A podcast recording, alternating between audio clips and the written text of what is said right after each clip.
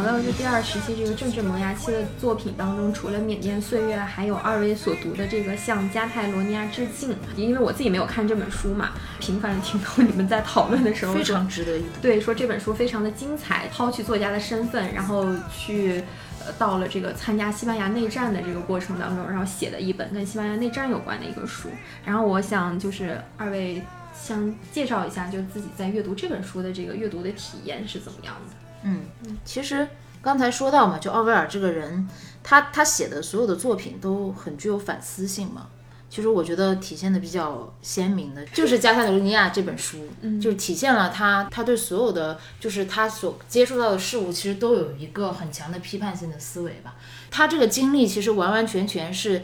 就是记实了他当时去参加西班牙内战的那一段经历，就是在大概一九三六年西班牙内战爆发的时候嘛。那个时候其实奥威尔正在写，就是刚才咱们说到那个维根码头那本书，刚准备要定稿的时候，然后他就听说就是在。西班牙弗朗哥这个独裁政权上台，然后共和派的一方就是要对抗这个法西斯的政权，所以就爆发了这样一场内战。那其实奥威尔当时也是，就是其实他就是想要投入这场战斗，他想他想要去参加到正义的那一方嘛。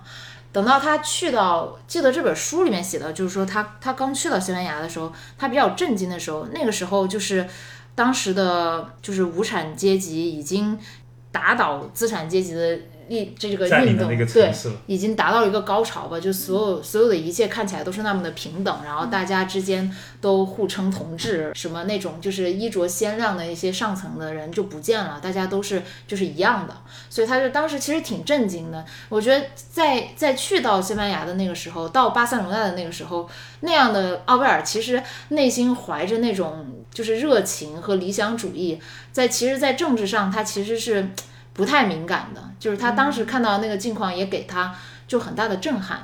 然后等到他投入到前线的战争，发现就是他所处的。就是那样一个前线，其其实是有点无聊的，就是跟我们想象中那种惊心动魄的战场的前线不太一样。他们每天就是在那个战壕里面就守着，总是不能发起进攻。其实他们都很想参与到那种就是真的战斗里面，但是总是没有发起进攻。但是前线的生活却并不是很舒服的，虽然没有这么激烈的战斗，仍然是没有温饱，然后穿的也不好，然后非常的寒冷。呃，包括他们的武器也也并没有什么供给，就是很惨的一个状态。他他在那个书里面还描写了很多，就是当时那种在前线那种山地的漂亮的自然的风光，我觉得挺挺符合奥威尔他的一个审美情趣的吧。那其实这本书的前半段就是一直处于这样一个，就是好像就是你跟着威尔，然后你你去看到当时的一个前线的一个状况。然后等到中段的时候，就是他当时回到巴塞罗那，他想要去参加更加激烈的战斗吧。然后他就回到巴塞罗那，他本来是想要转到另外一个阵营去参加，就是更前线的斗争。结果他发现回来的时候，就发现就一切都变了。然后发现巴塞罗那不再是他一开始看到的那样一个无产阶级已经占领高地的那样一个地方，好像以前的那些资产阶级的，就是痕迹全部都回来了。那些衣着光鲜的人也回来了，大家并不是之间互称同志了，然后好像一切就就就没有发生，就像没发生过一样，就是就是完全变了。与此同时，更更明显的是政治风向变了，因为其实这个时候就是有必要说一下奥威尔他进入这个战场是一个什么样的机缘吧。他其实不是通过就是。就是我们看到很多文艺作品中，就是共产国际的那个国际纵队进入进入那个西班牙内战，他其实是通过英国的一个左翼的那个政党独立工党，然后他进入经由国独立工党的介绍，然后参与了当时西班牙那个内战，就是左翼那一派里面非常小的一个分支，一个很边缘的分支，叫马连工党，有的地方叫马桶工党，它是一个。左翼大家庭一个特别小的一个分支，它其实并不是像当时被打上的标签那样，是那样一个与斯大斯大林对立的那样一个呃政治异己的这样一方。然后同时，斯大林不仅把他打成托派，到最后还把马林工党这一方直接说成是法西斯的走狗。说他们其实才是支持法西斯的那一方，奥贝尔就说这其实纯属污蔑，因为他在前线和他在巴塞罗那看到的一切都告诉他并不是这样的。他看到他昔日跟他一起共同战斗的这些战友，一夜之间就变成了人人喊打的过街老鼠吧。其实对于他来说，震撼是非常大的。我觉得就是这样一个经历，就是让他直接就，其实就是逼迫他去了解这些，就是到底发生了什么。他其实初衷很简单，我想要告诉世人，西班牙从我看到的这个视角的西班牙，到底国内发生了一些什么，可能不是你在英国读到的报纸上写的那些东西。所以这本书的后半段就是明显就灰暗了很多嘛，而且期间在巴塞罗那发生了因为这个共产阵营之间的内斗所发生的一些激烈的巷战。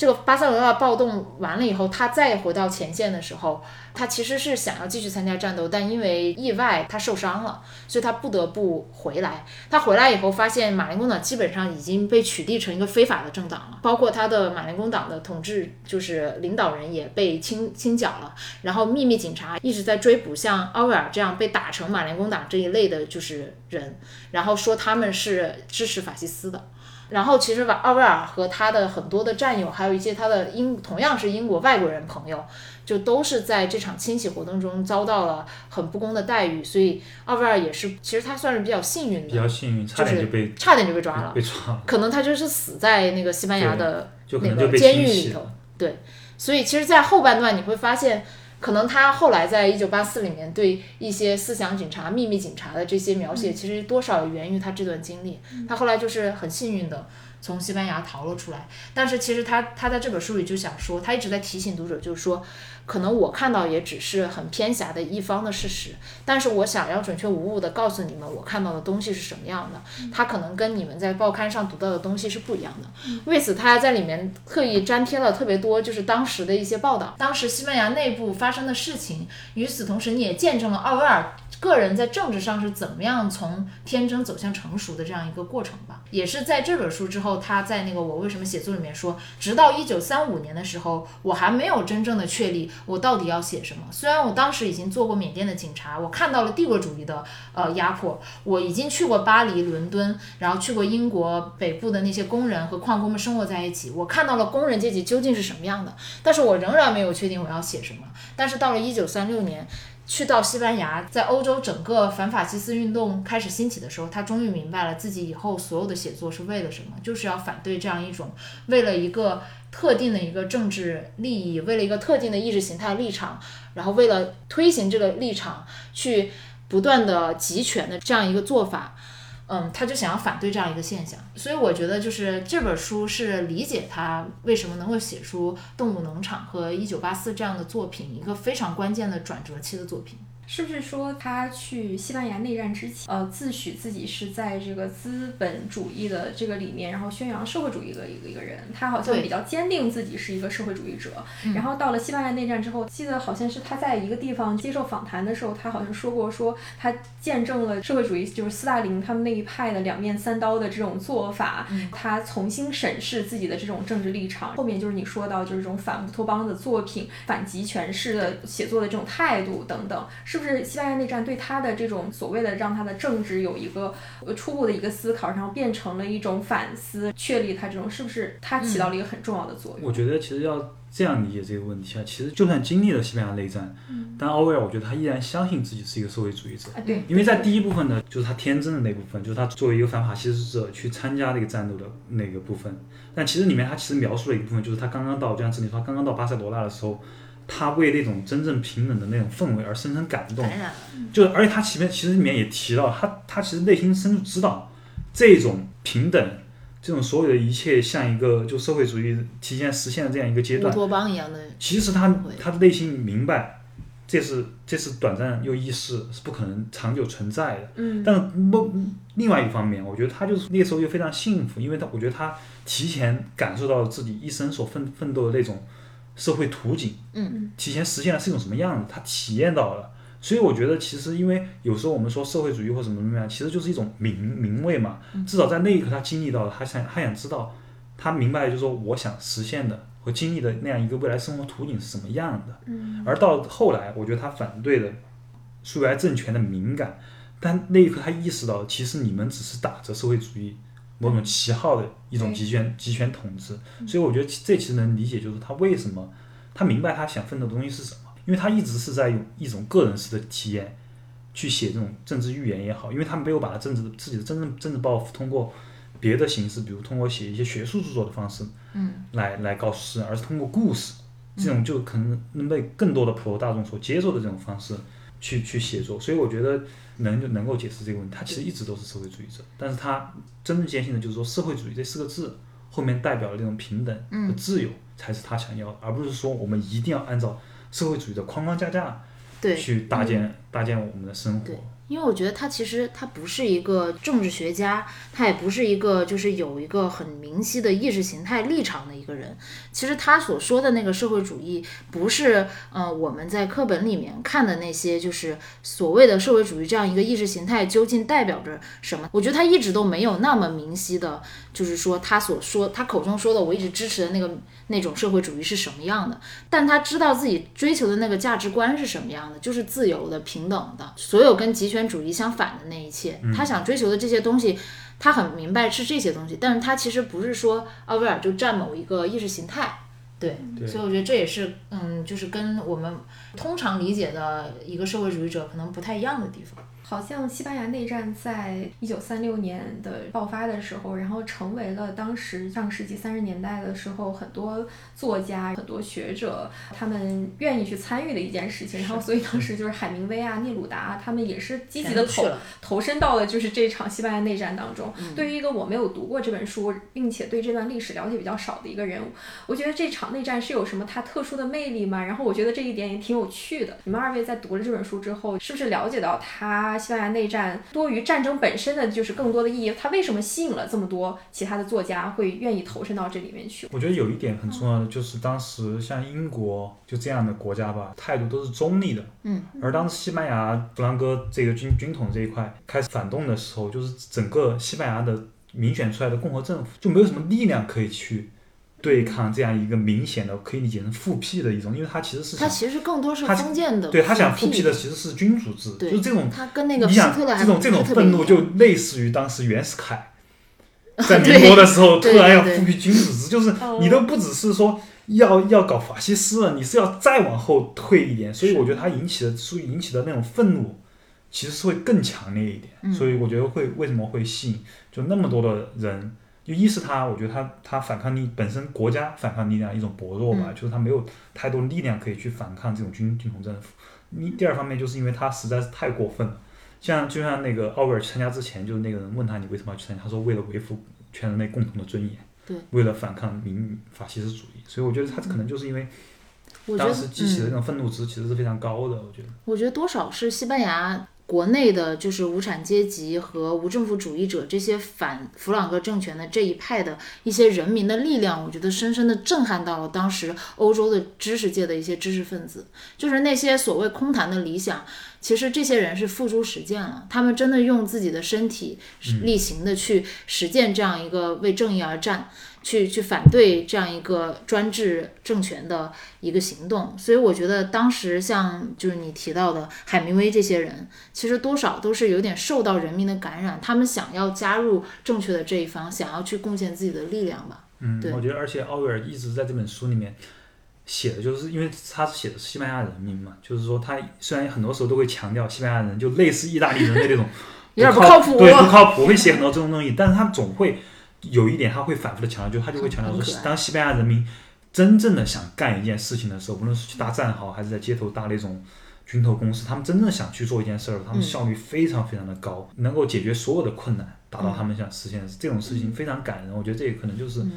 是你说的那种，就是那种人民的力量，就是在其实也是在就算在当地的时候，也是深深的震撼到奥威尔的。，可以看到他对就是这种人民的一些赞扬和讴歌吧。从你们刚才讲的，我感觉奥威尔他打开内战的方式是完完全全加入到军队里，至少让他身边的战友没有发现他作家的这样的一个身份。嗯，然后那是不是从海明威和奥威尔打开巴黎的方式，让我深深的怀疑海明威他们打开西班牙内战的方式是不是跟奥威尔也是不太一样的？然后我还是很好奇，其他的呃作家学者，不管他们以什么样的身份，他们当时打开西班牙内战的方式是什么样的？我觉得可能就是奥威尔这种身体力行的这种这种方式，我觉得可能是让所有的作家都会感到有点羞愧吧。就是他这种方式太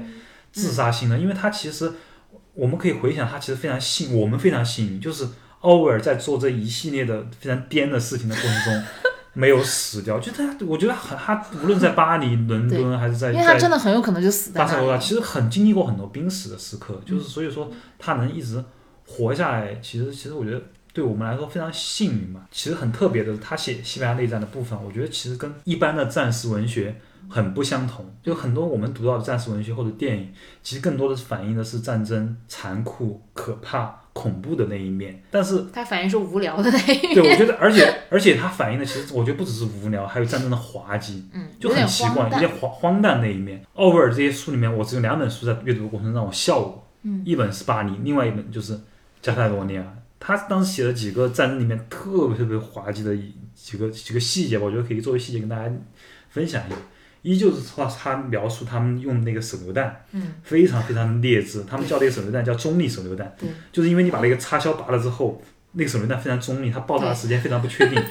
它有可能在你这边炸，也有可能在在在对方那边炸，嗯，所以我觉得它其实就算作为一本战史文学来讲，我觉得它其实很特别，它展露了战争非常，其实我觉得很有可能也是大多数人经历的战争，就是没那么残酷，对，没那么可怕，没那么没有什么大型的会战，你就是在无聊和各种。他当时描述他们的战阵，他们的阵营前六个受伤的人都是被自己的自己的枪对，擦枪走火，因为那个枪实在是太烂了。对嗯打伤的。所以我觉得其实对战战术文学比较感兴趣的朋友，其实可以去阅读一下这本书，就是就是非常非常有趣。而且我觉得这本书特别打动我的一个地方嘛，就是奥威尔当时说，他当时虽然在前线的时候。自己的感受是无聊，是特别特别寒冷。他当时甚至写，就是他们为了躲对抗那种寒冷，就是有个特别荒谬的一个，他们就是做完晚饭之后，他们就踩着靴子跑去踩那个火堆，然后让自己的脚可以感受到暖和一些。但是那其实非常非常费靴子。但是他当时是体会到这些艰苦，但是他其实后来回忆的时候，他说他也觉得其实那些时刻都非常非常，就他你能感觉他的笔调非常的怀旧，非常的温浪漫对，因为那个时候我觉得他还处在一种就是说内心是处在一种轻松的，他是在单线条的状态，他就是说我知道我要反抗什么。对，他虽然知道，就是对方的士兵可能也是一个普普通通的，就是被迫入伍的普通的西班牙人，但是当他拿着刺刀刺向这些敌人的时候，他一点都不犹豫，他甚至跟自己说：“我一定要杀死一个法西斯分子。斯分子，他在西班牙内战当中杀死人”他可能杀死，因为他有一刻他描述他扔了一个手榴弹，就是他哦，他说我也不知道为什么我扔那么准，就真的可能把一个人炸得很惨，也不知道炸死没。我觉得他可能杀死了吧。就这个那个时候，你会发现，就是奥威尔这样一个人，他其实还没有任何内心良心，就是在战争的时刻没有任何良心上的挣扎。我觉得就是因为那个时候他的目标非常明确，嗯他知道自己要要。要对抗什么，要要要反抗什么，所以那个时候我觉得他是一种怎么说呢？就在政治上，他有一种短暂的，但是又非常其实是非常脆弱的一种政治上的一种满足感嘛。所以又经过这种烘烘托，到了后半部分，他回到巴塞罗那之后，那种情景之下之后，你才能体会到那种感觉。就他用到了一个词，就是幻灭。对就是因为当时有一刻他在内斗的过程中，他在那个屋顶上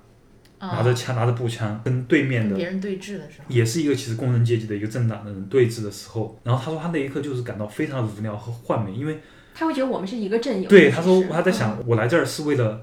帮助工人阶级对，对抗而且而且那那一场对峙其实是毫无意义的，他却被迫在那里要守了好多天。所以挑拨就是一个阵营的两个党派关系的，并不是敌方，并不是法西斯，对就是内斗而是另外的一个。就是他们这个阵营的内斗，当时应该是共、哦那个共和国的那个警察部队提前突然攻占了一个类似电话楼的一个地方，对，然后这个时候就突然请就就是占领电话楼的这一方就是并不肯交出来，所以就其实是一个导火索吧，一触即发。其实说白了就是，我感觉就是马林工党跟跟无产呃无政府主义者走得太近了。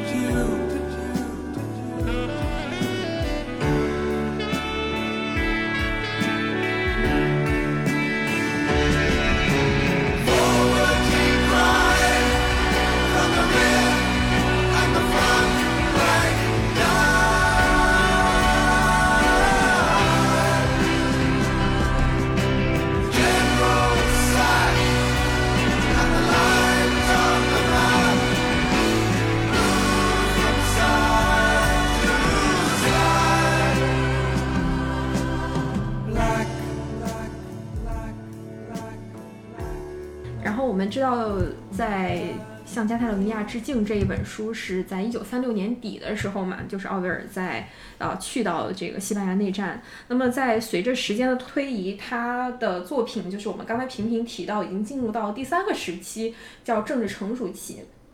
然后政治成熟期的代表作品就是他后期的这两部，一个是《动物农场》，还有一个是《一九八四》。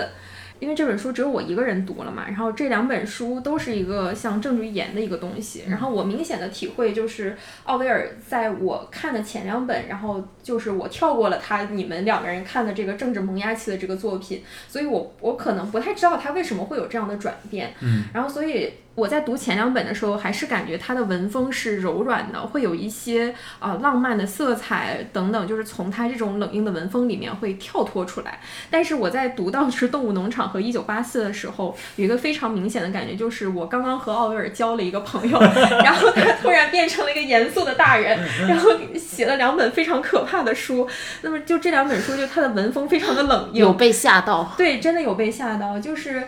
像《动物农场》这本书一直非常的有名，就是大家会说它是一个入木三分的反乌托邦的一个政治的预言。嗯整体这本书就是一个他们推翻了当时的这个农场主，然后动物做主，在这个里面就是猪是最聪明的动物，然后它一直是一个领导层，然后大家在。就就在猪的内部呢，他们为了做这个领导层，也会有各种斗争，然后他们就去构建自己一个完全由动物管理的一个农场，然后这个里面还有各种各样的动物。像一直服从的一个没什么存在感的鸡，然后还有就是特别愚蠢，然后只会跟着喊口号的羊，然后还有非常聪明、很自私，然后懂得在各种环境里面生存的猫，还有非常老实的马。这本书当时在出版的时候，就是他写完了之后，在前面我们提到，就是对他来说一个非常重要的一个出版人，就是那个格兰兹。他此前出了这个奥威尔的第一本书嘛，然后他后面一直出了七本书，但是他当时因为政治的原因，就是拒绝了出奥威尔的这一本《动物农场》。后来奥威尔就是几经辗转吧，重新找了一个出版人，而这本这本书就是《动物农场》这一本书，才使得奥威尔立足于文坛。然后他这本书是之前所有作品销售量的十倍，就之这和的很惨十，倍。到后面才就是好像才因为这个写作稍微有点钱，可以过上好一点。几年，对，没过几年。他这个一九五零年就去世了。对，嗯，所以《动物农场》已经算他比较后面的这个书了。《动物农场》这本书就看得我觉得非常的恐怖，恐怖的原因就是它在这个里面一直有一个非常集权化统治的这个猪，然后一次一次的把大家所获得的自由变得越来越窄，同时它的谎言变得越来越圆。我在这个里边给我印象最深刻的就是那一只马，嗯，就是那只马，我我就是在看到这里的时候，其实我在之前看完这本书之后，看了奥威尔在给乌克兰版的《动物农场》写序言的时候，他就就是解释过说他为什么要写《动物农场》的这本书。奥威尔他解释就是说，他有一次看到了一个小男孩在路上牵了一只比那个小男孩大很多的一只马。奥威尔说：“我惊诧地想到，如果动物能够意识到自己的力量，他们将能够去驾驭自己。”他就想到说，人类对动物的这种控制，其实就像富人对工人的剥削，这两者没什么两样。嗯于是他。呃，看到这个场景之后，让他萌生了写《动物农场》的这本书的想法。看到这个马的时候，让我想到了在看那个《巴黎伦敦落魄记》的那本书当中，其实是有一个互文的。《巴黎伦敦落魄记》的时候，奥威尔就是在有一章里面专门就谈到了，就说他想谈一谈巴黎小工们的生活，他就把巴黎的小工比作了老马。说这些老马都是一些老弱病残的牲畜，售价特别的低廉，然后他们的主人就用鞭子和食物去驱赶他们。对于他们来说，工作就是一条非常简单的公式：鞭子加食物等于能量。大体上，鞭子和食物的比例是六比四。他在写《巴黎伦敦》这本书里面，就是刚好提到了，也是对马的一个这种形象嘛。所以他在《动物农场》里面去描述这个马的时候，他其实把所有的他经历过的这些政治的这些斗争啊，然后遇遇到的这些人，全部都投射到了这些动物身上。给我印象最深刻的就是这个马，就有一只马叫鲍瑟斯，这个马是一个非常勤恳的一个马，特别的单纯，然后勤奋，然后肯干，而且他是一个理想主义者，他完全的相信猪所构建的动物管理农场的，然后我们能够获得最自由的一种就是这种乌托邦的形象。然后每一次不管猪提出任何无理的要要求，他都会就是拼尽自己的全力去满足。其实这个马相当于是动物农场力量的主要来源。然后每一次当他们达不成一件什么事情的时候，马都会自我反思说，一定是我的力量呃用的不够，然后所以我就把我的起床的时间从八点调整到七点四十五，然后再调整到六点。最后他就是在修建这个猪所构筑这个环境中的一个风车，是累瘫了。然后累瘫了之后，就是他再也没有生产能力的时候，他并没有获得猪一直许诺他可以退休，然后退休了之后，动物农场会给你养老送终，会一直赡养你，并没有得到这些预言，而是猪把他诓骗到了一个车上，车把他拉到了制胶厂和屠马场，最后他的结局是拉走的时候，猪用它换了一箱威士忌，就是一个非常悲剧性的一个动物。然后你看到它的时候，无数次，因为在这个里面就这个马无数次的出现，而每一次出现的时候，奥威尔对它描述其实都是寥寥几笔。你可以说这个马是非常的愚蠢，你也必须说它是非常的单纯。我觉得在我在看这本书的时候，我甚至会觉得，就是我身边其实有很多这样马，对，有很多这样的马。其实这也是就是很多作家后来在谈到就是动物农场的时候，大家觉得非常有趣的一点，在看动物农场的过程当中，会开始自我反思说，如果我在动物农场里面的话，我是哪个角色？对我会是什么样的动物？我为什么写作这篇文章里，他就说不是说就是他想要写的那个作品，嗯就是想要把他的政治目的和艺术目的相结合嘛。他就说《动物农场》是他第一本对自己的写作意图有完全清醒认识的小说。嗯，然后他当时就说，他写这篇文章是在一九四六年嘛，他就说我希望在不久的将来再写一部就是这样的书。所以在两年之后，就一九四八年的时候，他的《一九八四》这本书出来了。然后他把直接把这个年份一倒，变成一九八四，其实就是有一种有一种很警示的作用吧，仿佛他所描写的那个途径很快就会到来。所以这两本书我觉得是一脉相承的吧，感觉是他的一些思考。动物农场感觉像是用一种更艺术的手法去表现出来了。那一九八四我觉得更厉害了，因为我觉得以前读的时候，在政治上的这种想法反而没有那么就是清晰，反而是让我觉得就是他的想象力让我觉得就是很震撼。嗯，就是他所构建的那样一个一个集权统治下的一个国家的图景，人们的生活状态，就是让我觉得非常震撼的一点。这点就是有必要说一下，就是一个背景，就是其实我们知道，就是除了《一九八四》之外嘛，就还有另另外两本书，一本是《美丽新世界》，嗯，一本是我们，就这三本书其实是在现在是被称作一个什么反乌托邦三部曲嘛。对。其实最早的是，其实它的创作顺序是这样，最早的这本书是我们，就是这个俄国作家扎米亚金写的。然后后来再有《美丽新世界》，然后最后是一九八四。一九八四其实像一像是一个集大成者，然后它是其实是最有名的。很有意思的就是，其实奥威尔给那个我们这本书写过一个书评，哦，然后他在一个书评里面还有提到说，我敢指出，美丽新世界明显的受到了我们的影响。但是比较有趣的是，其实一九八四又明确的受到了我们的影响，所以就像一个套娃。但是比较有意思的一点，其实就是《美丽新世界》的作者何立徐跟那个奥威尔其实都是英国人，嗯，所以他们其实就他们其实某种程度上他们没有那种，就真正在一个近极权类似极权国家。生活的一个体验，所以他们其实很难，就是像你说的，他们那种想象力的来其实是有来源的，其实就是这个这个最原创性的东西，其实就是从我们这本书里面来的。因为扎米亚金他可能更有资格去描述那样一个生活，因为他那本书我们在一九二零年写出来之后，直到六年之后，他是第一本出的是英译版，嗯在在美国在出版，然后他真正的俄俄文版第一次出来也是在美国发行的，然后真正的到俄文版在俄罗斯发行已经到了大概一九八八年了。哦，所以他就是已经在苏联要解体的，他是一个处于一直都在一个被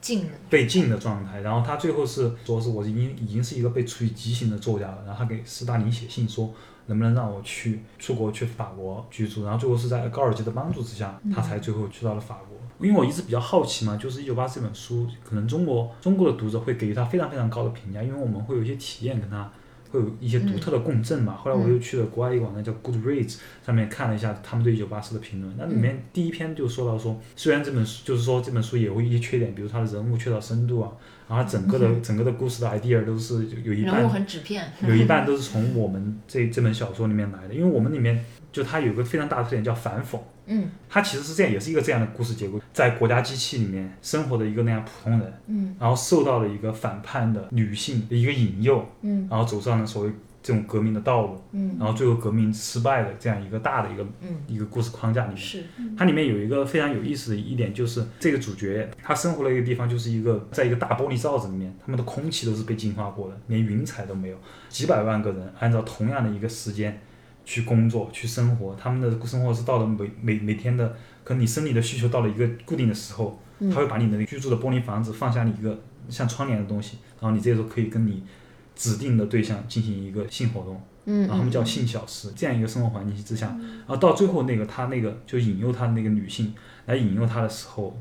他们去了一个叫古宅的一个地方，那个人就穿上那种短裙，一边抽烟，然后一边通过嘴的方式来喂他酒，他就相当于经历了一种，就他这样一个就是说处在一个一种完美的世界里面，能受到这种这种东西的吸引之后。他有非常有意思他就说他开始做梦了，然后开始失眠，开始幻想了。这个他这个时候觉得非常心慌，因为觉得他们在他们那个国家，其实做梦是已经是一种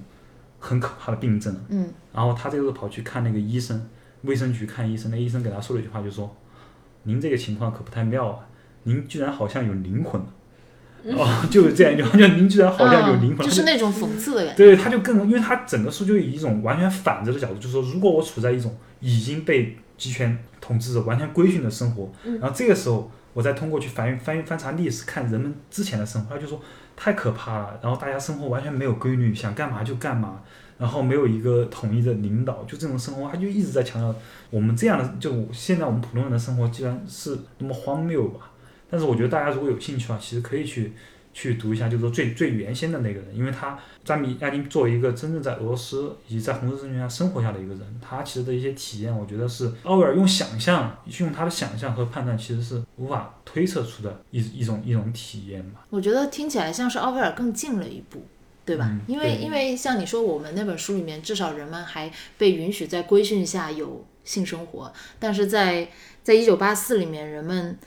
他的目的是要大家认为就是就是性性已经不需要了，就是性欲不需要了，就是有性欲是一件很不正常的事情吧。嗯而且你说到的这个我们里面的这个主人公，似乎是一个就是被人诱导着去有一点觉醒的一个普通人，对吧？嗯。但是，一九八四里面，我觉得更进一步的是说，他构建了一个等级，就是老大哥，然后党，党里面又分内党和外党。奥布兰这个人是内党，然后主角温斯顿他其实是一个外党的知识分子，然后在温斯顿底下还有群众普罗大众，所以他其实有一个很严密的就是等级。然后温斯顿这个主角他是处于一个有点不上不下的一个就是。党这一层里面的外党人士，而且他又不是一个普通的外党的人，他不是一个被就是这个女性角色所引诱的觉醒的人，他是一个萌芽的那个觉醒意识上，记日记的对对对但是但是他也是被，其实他我觉得有一点就是他对他是有点都是被钓鱼执法，他是被钓被钓鱼执法。其实这个故事是挺像的，但我感觉就温斯顿这个人挺有意思，就是他自己已经有一些懵懂的感觉了。嗯他已经他已经明白这是一件怎么回事了，所以他读完那本小册子，他说这些都不是新的知识，我都知道，只不过他用一个更系统的方式呈现出来了。嗯但是即便是这样一个人，到最后还是被打垮了。就是我觉得 被打垮的特别彻底。对，非常彻底。所以我觉得这本书真的是，就是政治恐怖小说吧。就是你你读到后面几章的时候，真的是让你觉得又不敢放下，然后又又又觉得。所以我其实很好奇，说到这个政治恐怖，我其实特别想问两位，就是你们读《一九八四》里面，就是哪个时刻就让你们觉得就是说是感觉最恐怖的？让我觉得最恐怖的那个是，呃，温斯顿最后在进入监狱了之后，然后他跟这个奥布兰两个人在进行了几轮的这种什么电击呀、拷打啊，然后就是他一次一次都坚持下来，他反复的在被问说二加二到底等于几？的这个时候，然后他一直在坚持自己的这种他认为正确的东西。然后在那个时候，就是奥布兰突然把他领到了一个镜子面前，然后嗯他、嗯他看到自己的对他看到，因为他在之前应该是一个微胖的一个人嘛，嗯然后他看到镜子里面的自己，就像他刚进入监狱的时候看到那个人一样，眼睛特别的大，脸佝偻下去，然后说他。嘴里的牙就是掉的剩七八颗了吧，然后说就是看到了一个那样的一个人，特别可怕的是这个监狱里面那个白炽灯永远都不会关掉，嗯然后他丧失了时间感。他突然看到镜子里的自己的时候，然后他觉得无法面对自己，就是好像奥布兰对他说的：“他说你觉得你是一个人吗？你根本不是一个人，你是套在一个布袋子里面的一具一一架骨头而已。然后说你看到镜子里的自己了吗？说你觉得如果你不是人的话，你坚持的那些呃理想和就是你认为正确的东西还有必要吗？就我觉得他照镜子的那一刻，是我觉得最可怕的时候。嗯我当时觉得挺吓人的是。前面的就是他，他去他邻居家帮他修那个什么水管吧，厨房水管。哦，邻居家那个小孩儿，然后就一直围着他喊，打倒他什么什么的。然后后来那个小孩儿不是把自己的爸爸也举报了嘛？就是我，我就看到那个写就是小孩儿的那一段的时候，就就我觉得特别有电影感，因为因为那个场景也是温斯顿刚在写那个他的秘密日记嘛。本来我觉得写秘密日记这个事儿就已经挺吓人了，然后这个时候突然有个人敲门，然后邻居说不好意思，我的那个厨房的水管堵了，能不能帮我一下？然后他去战战兢兢的帮他弄水管的时候，然后这群小孩冲出来，你不觉得很像电影的场景吗？嗯另外一个让我觉得很可也很可怕一点，就是那句话，就是说我们会在没有黑暗的地方。对，啊，而且最可怕就是这句话，好像有不同的意思。对老在被各种各样的东西，就是在在好像在中在我们国家有在那种被那种一些歌啊，或者在一些什么那种那种被乱用对被当成一个非常正面的一句话来用，什么但实际上在最后其实是奥弗兰对对啊这句话说的我很可怕告诉过你，我们会在没有对啊，没有黑暗的地方是什么？是是对 是审讯室，因为一直这个光个打着。永远不会关灯的一个地方。对对对。然后其实就是我我读这本书的时候，然后我就过年的时候读的嘛，就重读《一九八四》，然后那个贾老师就一直说，我就说我觉得这本书，我就频频跟他说，我说这本书虽然今天看来就还是觉得。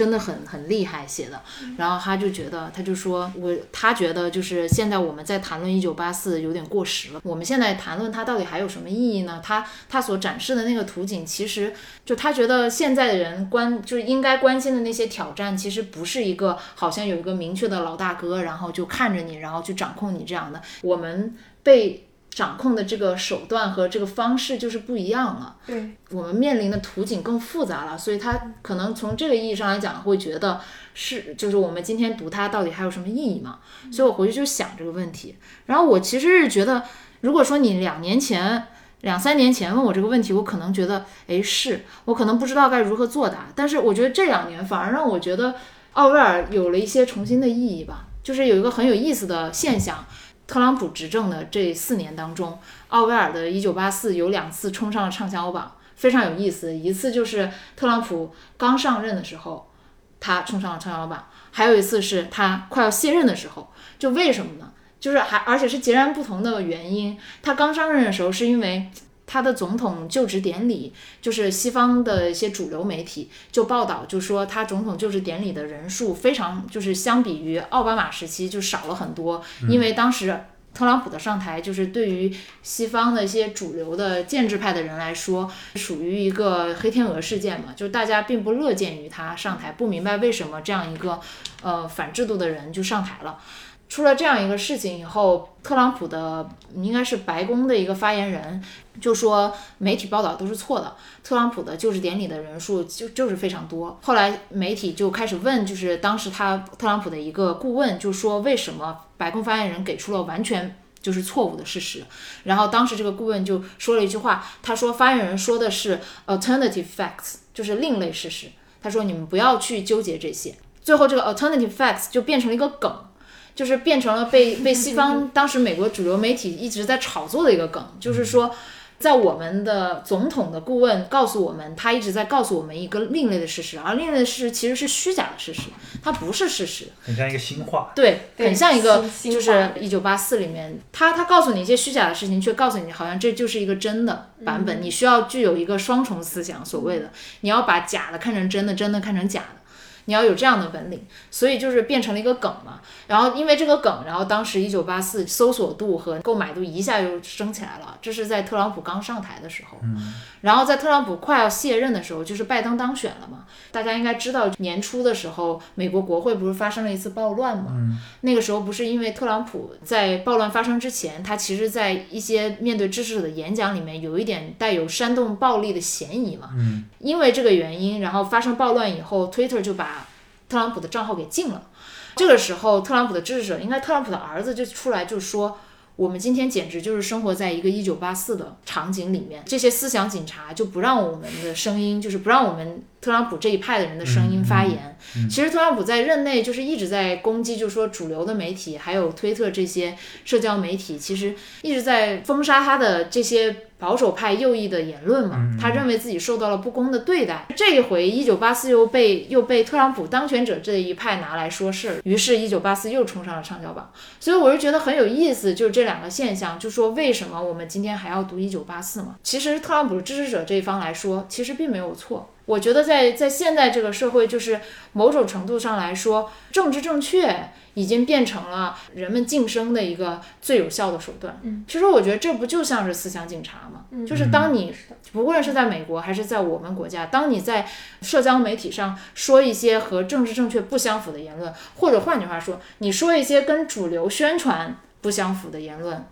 你就会被受到攻击，人们会要求你。要求你改变你的言论，要求你道歉，嗯但这个世界没有什么事情是非黑即白的，所对，以我而且他们真实的想法可能不是那样想的。而且就是站在政治正确的那一方，你是更容易生存的，即使他可能很多想法跟政治正确的那一方并不相同。这就是很多我们在社交媒体上看到一些就社会议题的这些讨论的时候，嗯很多人认为只要我选对边了，我选对阵营了，我不管说什么都是对的。对这就是一种很讨巧、很很狡猾的一种做法。对，只要你站对了边，你就即使你随便瞎说，好像你都觉得我没问题。对对对，如果是这样，这个世界就只有一种言论了。所以我我其实很反感，就是越来越严的政治正确，把它变成一种就是让反。就是意见者晋升的一种手段嘛，嗯所以我觉得这是，这是我觉得一九八四里面提到的东西，其实在今天是是有警示作用的嘛。是，另一方面就是平常用的这些社交媒体啊这些东西，其实我们现在越来越依赖这样的平台嘛，包括我们在呃微信上面经常会看到很多虚假的新闻，看到特别多就是滑稽夸张的东西，但是确实你觉得好像别人不会相信，但其实很多人就是相信了，可能也跟我自己的就是工作经验有关，就我不是做国际新闻的嘛，其实我现在发现这两年我们的报道越来越多变成了一个辟谣的事情。就是我们的报道的作文，竟然是在辟一些在微信上流传的一些虚假新闻的谣，我就觉得很很可笑。这些虽然说很多人说，由于我们的技术进步了，奥威尔所说的那样一个世界已经不具有现实性了，但我觉得反而是因为传播手段颠覆性的改变，使得这些虚假的东西更容易深入人心。而我觉得可能有些人就是利用这些。利用这一点，让这些不一样的事实，就是深入到群众当中。当你所有的人都相信这些虚假的东西的时候，你对这个世界就失去了一个批判性的思维，你就失去了看法。这跟另一方面结合的就是说，现在我们越来越强烈的一些仇外的一些情绪，在这个国际局势不是很稳定的时候，每个国家的人似乎都对外来的这些文化和东西有所抵触，而也有一些人就利用这样的情绪，制造一种我们永远都在跟外面对抗的这种精神状态。这不就是像《一九八四》里面仇恨周那样的氛围吗？我觉得在某种程度上是有的。而且就是因为这样的氛围，反而使这些虚假信息更更容易被人们所接受。所以我觉得其实现在现在我们所看到的这些进展，说实话，我觉得跟一九八四都有非常强烈的呼应。所以反而让我觉得这两年看到的一些事态，是让我认为这本书是更值得被重读的。我觉得你刚才说的有一点特别启发我，就是说你在微信上会看到一些虚假的新闻，然后你们去辟谣。现在还有一种让我们更棘手的情况，就是它不是虚假的，它是片面真实的，这是被选择过、甄选过的信息传达到你的耳朵里面。比如说我们在对国际上面的一些报道，我们经常 选择的事件。可能就是国际冲突，就是下面的那些无产者是会受到这些片面、片面真实的所感召的，而且他们会把他们就变成一个这种像《动物农场》里面的山羊一样的角色，还是像这个奥威尔这本书里面的那些被控制的无产者的这种角色。还有就是刚才我们谈到一九八四嘛，然后我想到在看那个《动物农场》的时候，我们从加向加泰罗尼亚致敬，然后到《动物农场》和一九八四。从就这两本书才后面的这两本书才变得畅销嘛，就其实在，就是在写作的时候，奥威尔自己也会在跟朋友的交谈当中，他谈到，他就说，在向加泰罗尼亚致敬的那本书当中，他太过去纠结于某一些细节，太过于直接想把自己的一些观点，就是硬生生的去告诉塞给你，塞给你，对，然后这样读者接受的能力就很弱。他从《动物农场》这本书之后，他就开始，他就说，那我就把这些东西放到一个寓言里去讲给你听，我给你讲一个故事，让你去接受我的这些观点，我的这些经历过的这些东西。让你们见到我见过的这些人，让你们感到你自己是一个什么样的处境。就其实他在后两本书，其实这种转变，我觉得他做的挺成功的，这也是他作品就是畅销和影响力变大的一个原因。嗯嗯而且我觉得针对过时的这种说法嘛，其实我觉得从一个角度能很好的理解他会是是否会过时那一点。其实就我们回到就维根码头那本书，就庆喜曾经说到那个细节，他问那些工人，你你们为什么不去什么工会争夺争取更多的利益？然后那些工人说，就是说因为他们在控制。我觉得这两个字很重要，就他们，就是因为工人也不知道具体这个他们是谁。然后一九八一九八四里面其实那样也是那样的。如果你理解像一九八四或者奥威尔反抗的，或是针对的，如果是特定时候的某个政党、或者特定时候的某个组织，那你我觉得你就没有真正理解。他反抗的是什么东西。嗯最巧妙的就是这个他们会在任何特定的时代形变成以另外一种形式是，出现，它可能是政府，嗯，它可能是某些科技巨头，在我们未来生活当中，它可能会幻化成别的形式。嗯就是说，我们需要警警惕的就是，但是他们内在的那种自上而下，我要想要操纵和你控制的那种欲望，其实它我觉得才是他们的某种程度的本体吧。所以我觉得，就像你到最后理解，你说奥威尔到底是左派还是右派，其实我觉得不重要。是，他一直在用个人的体验出发去强调他对抗的东西，嗯。他把这个东西虚拟化了，可能让你觉得难以理解，就是因为他不针对某个政党、某个政权了，但是反而让这个东西能够更普、更加、更加具有普适性了。我觉得，甚至可能在一百年之后，我们的生活因为科技的变化，因为整个国家的变化，可能会变变完全变化成另外一个样子。是，那个时候，一个年轻人再去读一九八四，我觉得仍然会有很有用，因为他会知道那个所谓的一直存在的上等人，他可能以另外的形式变化变化成另外一种形式，老大哥的一个党一样，嗯，它不是一个具体的人，它是一种组织，它是一种意志。我觉得这也是非常震撼我一个地方，就是它不是一个具体的人，它不是一个家族会说从一代传到一代，它是一种意志。这种意志，他们在人类的脑子里面，就是在在人类的性格里面，它就会一直，它像一个基因一样，永远会流传下去，然后在某个特定的时代形成一个特定的组织，成为那个所谓的上等人。这才是我觉得我们一直需要警惕的一种东西。是，我觉得他在他最后的这两本书里面，即使他主要的这个视角是聚集在就是呃权力被控制的这一群，就所谓的内从老大哥，然后到内党到外党，他在书里面还是经常会着一些笔墨，就是给到那些真正毫无权利被支配的那些无产者、工人阶级。只要我们前期在看过他的这些纪实性的文学当中，能够感受到他一直都没有忘记这一些人的存在，他知道这一些人是没有权利发声的。然后这一些人在所有的主流的这些渠道当中没有丝毫没有地位的，但是他一直在替他们发声，一直都意识到，一直一直都在告诉大家，就是存在这样的一些人，然后这些人他们没有任何的资源、力量、金钱、权利，但是他们确确实实的存在在我们这个社会的底层，在我们的社会当中。嗯对，我觉得你说这点就让我想起，就是因为我觉得奥威尔他特别其实有洞察力的一点，或者其实我觉得他某些时候就像一九八四的结局一样，其实他我觉得他某一程度上意识到，就是这种上等人和下等人这种永恒将存在的对抗，嗯，可能下就是下面下等人那那群人是绝对会失败的，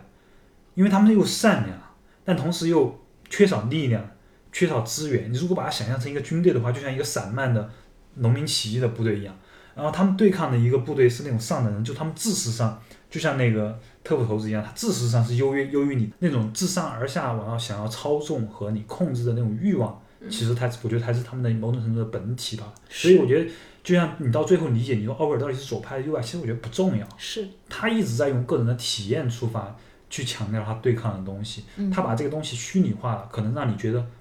难以理解，就是因为他不针对某个政党、某个政权了。但是反而让这个东西能够更普、更加、更加具有普适性了。我觉得，甚至可能在一百年之后，我们的生活因为科技的变化，因为整个国家的变化，可能会变变完全变化成另外一个样子。是，那个时候，一个年轻人再去读一九八四，我觉得仍然会有很有用，因为他会知道那个所谓的一直存在的上等人，他可能以另外的形式变化变化成另外一种形式，他同老大哥的一个党一样，嗯。他不是一个具体的人，它是一种组织，它是一种意志。我觉得这也是非常震撼我一个地方，就是它不是一个具体的人，它不是一个家族会说从一代传到一代，它是一种意志。这种意志，他们资源是优于你的，他永远就就你都想不到。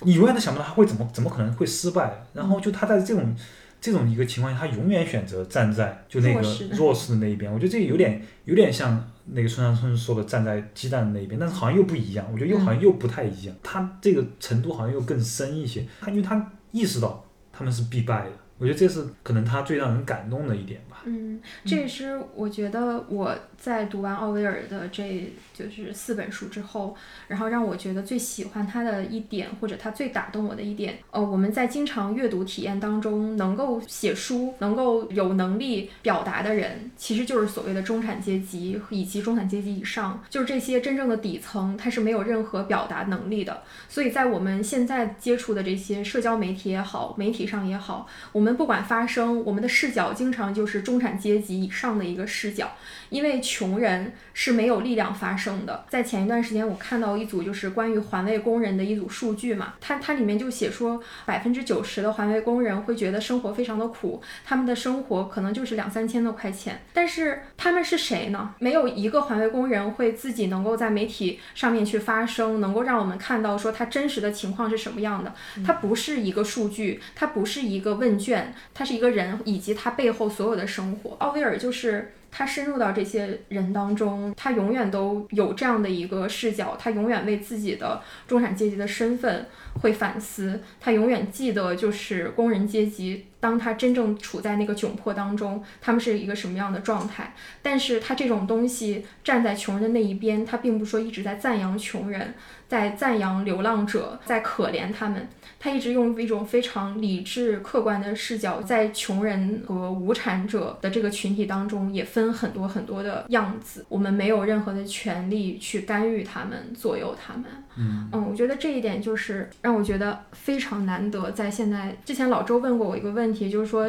呃，你们作为一个记者，或者是作为一个曾经做记者的人，你觉得奥威尔他是是什么样的？我觉得我非常佩服他，他没有站在与我无关的视角上。如果说他在巴黎伦敦勒珀季在写那本书的时候，或者说他在去参加西班牙内战的时候，像海明威他们一样，就是去游历、去体验。如果说只是经过几个星期那个样子，他可能还是客观视角，或者像毛姆一样，他也是用游游历的方式去缅甸，他写出来的东西完全不是这个样子。他每次的方式都是，我不想让任何人看出我中产阶级和作家的身份，我和你们在一起，即使你们侮辱我，然后我也要和你们在一起，去真的体会长时间的感受这样的生活，以此来得到他的观点和想所获的。对，因为我觉得就像他曾经辩解到，就是说，因为他写巴黎那本书的时候，写完之后有一个巴黎的酒店老板就写信投诉他，说他说他把这这一面揭露出来，他当时就为自己辩解，他说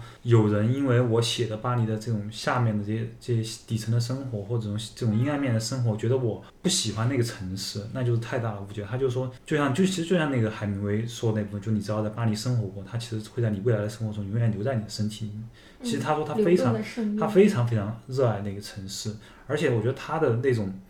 发自内心那种善意嘛，其实是在被记住的。我当时看到有几个细节，就在威根那个地方有一个酒吧，有个酒吧就叫乔治奥威尔酒吧，嗯，他是被当地人一直记住，就像你说的，缅他是被缅甸人记住的。然后在巴塞罗那好像有一个广场，还是一条路，也嗯就叫乔治奥威尔嗯广场。所以我觉得他这种善意不只是能被在这个时代能被我们理解，在他真的曾经去过的那些地方，那些当地人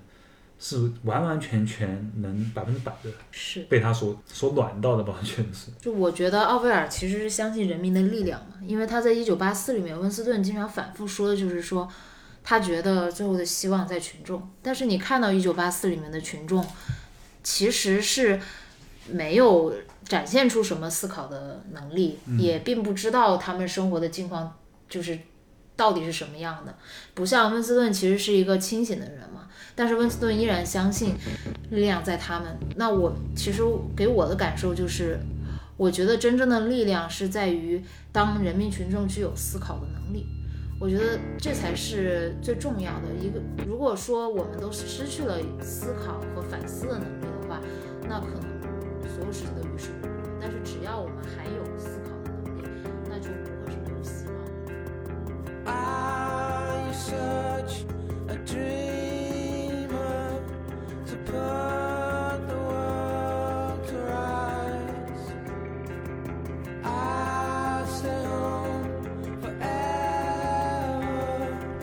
感谢大家的收听。如果你喜欢我们，欢迎关注同名微信号和官方微博“普遍和平